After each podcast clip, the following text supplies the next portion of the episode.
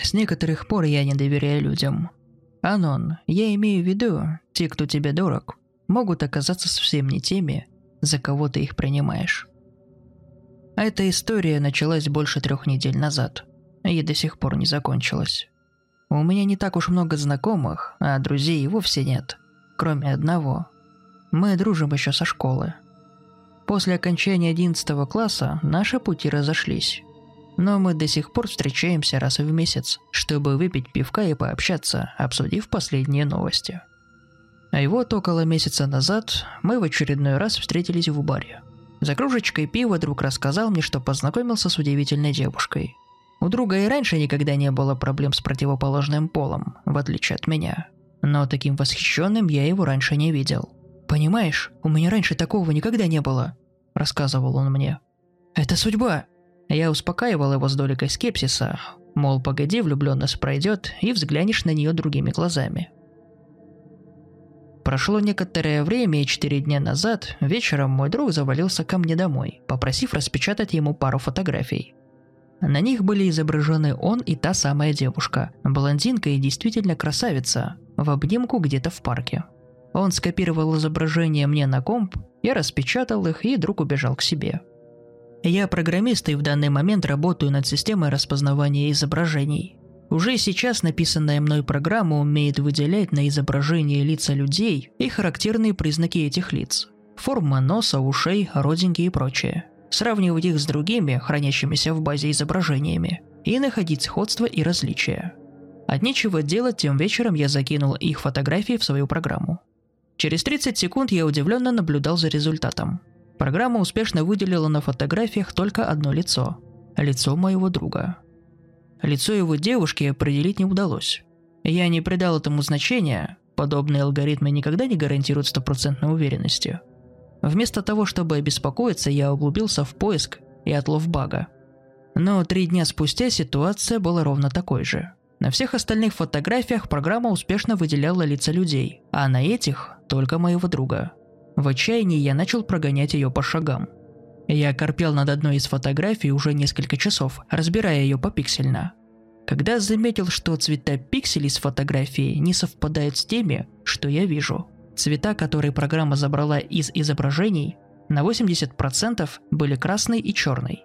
Не были похожи на те, которые располагались там, ведь там было лицо этой девушки.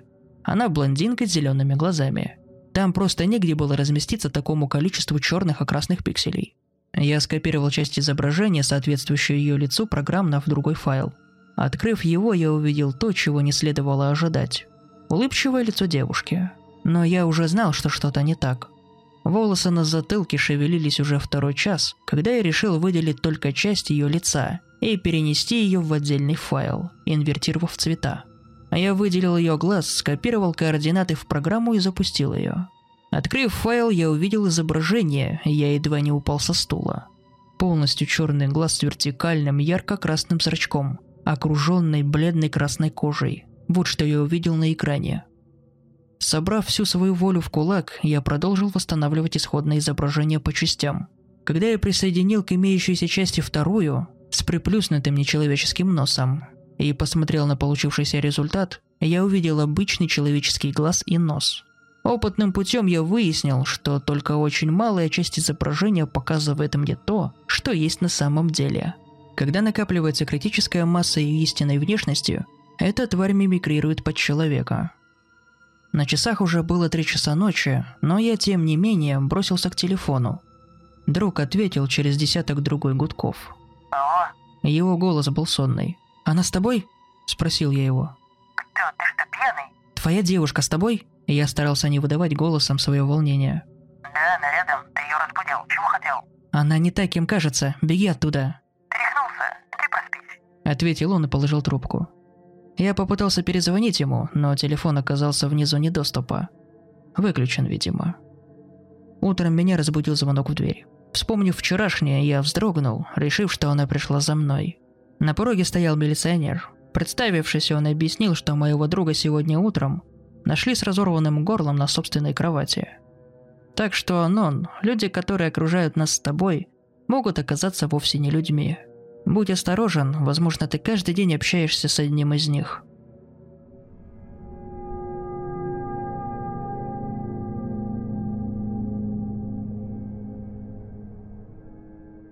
Арестуйте меня!» С нажимом произносит девушка и протягивает мне свои тощие запястья. Я выщелкиваю из пачки сигарету, закуриваю, вглядываюсь в ее лицо сквозь сизый дым. Довольно изящные черты лица, темные волосы, карие глаза. Ничего особенного. Арестовать? Ну да, вы же полицейский, жандарм, страж закона, инспектор. Или как вам угодно. А мне угодно, детектив, отвечаю я, приглаживая рубашку на животе и поправляю галстук. И я уже давно не страж закона, я работаю как частное лицо. Тогда арестуйте меня как частное лицо. Что для этого надо? Я готова дать показания у вас в офисе. Не сдавалась незнакомка. Для гражданского ареста требуются веские основания. Впрочем, если вы хотите, я могу выяснить, изменяет ли вам ваш возлюбленный. «О, детектив, в этом как раз больше нет нужды», – смеется девушка, глядя мне прямо в глаза. «Сегодня утром я убила его». Только многолетний опыт работы в полиции позволяет мне сохранять спокойствие. Я окидываю взглядом тощую фигуру собеседницы и спрашиваю, как убили? Так, как того требует ритуал. Услышал я ответ, произнесенный с абсолютно серьезным лицом. Перерезала горло, читая молитвы. Кивая, я отпиваю глоток кофе из стоящей передо мной чашки. И девушка добавляет тем же серьезным тоном. «Я не сумасшедшая». Я и не думал о таком. Заверяю я ее, поднимая руку в примирительном жесте. Только хотел бы знать, за что вы так с ним обошлись. О, она вскидывает руками. Он был демоном. Это серьезное обвинение, тяну я. Это не обвинение. Какое может быть обвинение после того, как приговор вынесен и приведен к исполнению? Это констатация факта. Я позволил себе чуть улыбнуться, делая еще глоток кофе. А как вы узнали, что он демон? Однажды он привел домой другую девушку. С негодованием произнесла моя собеседница. Ну, снова тяну я. Это не делает его демоном. Быть может, он просто бабник? Девушка наклоняется ко мне над столиком кафе и произносит тем темпом, каким обычно рассказывают большие секреты. Бабники обычно не превращаются в страшных тварей с огромной пастью и не откусывают головы своим любовницам.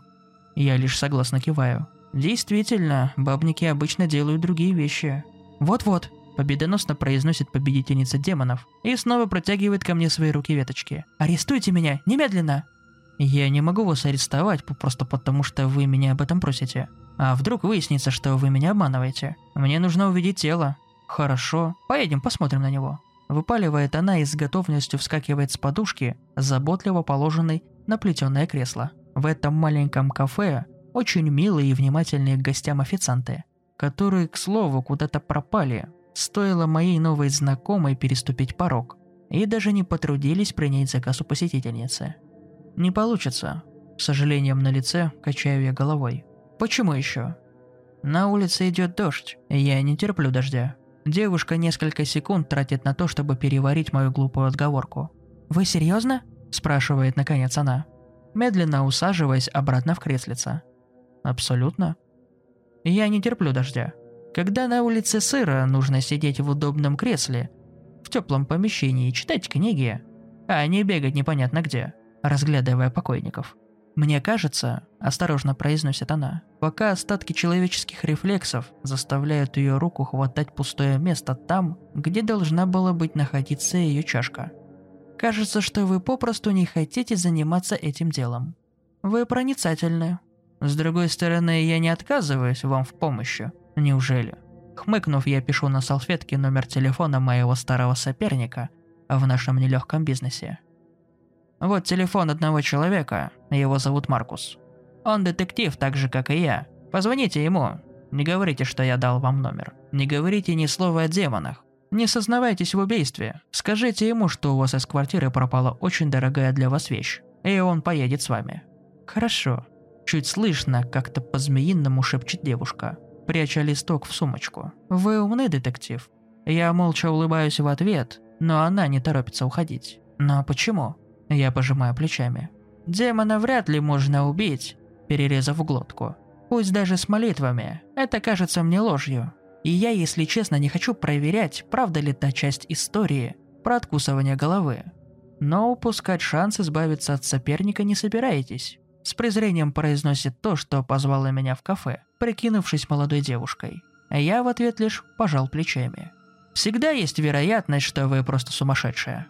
Мила, хотя и абсолютно неискренне улыбнувшись, невзначай продемонстрировав мне белоснежные острые зубы треугольной формы. Она неторопливо уходит, а я еще долго смотрю ей вслед. Дождь усиливается. Я откидываюсь на спинку кресла и произношу чуть слышно. Кого или чего только не встретишь на этих улицах. Чертов город.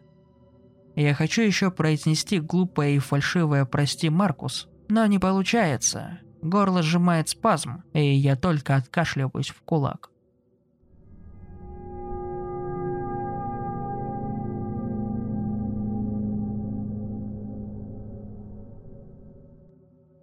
В моем городе есть место, где люди меняются. Первый раз это случилось в октябре. Я шел с другом по городу. Был вечер, солнце садилось. Изредка нам встречались редкие прохожие, но не слишком часто, чтобы испортить впечатление от прогулки. Очертания улицы тем временем слегка менялись в тенях. Было достаточно необычно наблюдать это после двухмесячного самовольного заточения, когда я не видел ничего, кроме экрана своего монитора.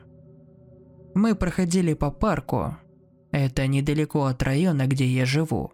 Напротив стоит недавно отстроенная многоэтажка. И вот тогда-то я впервые заметил это.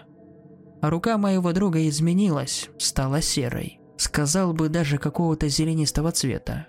Я моргнул, протер глаза. Когда же снова посмотрел на нее, все было в норме. Тогда я списал это на оптический обман. Мало ли что может в сумерках померещиться – а двумя неделями позже я проходил по тем же местам со знакомой девушкой.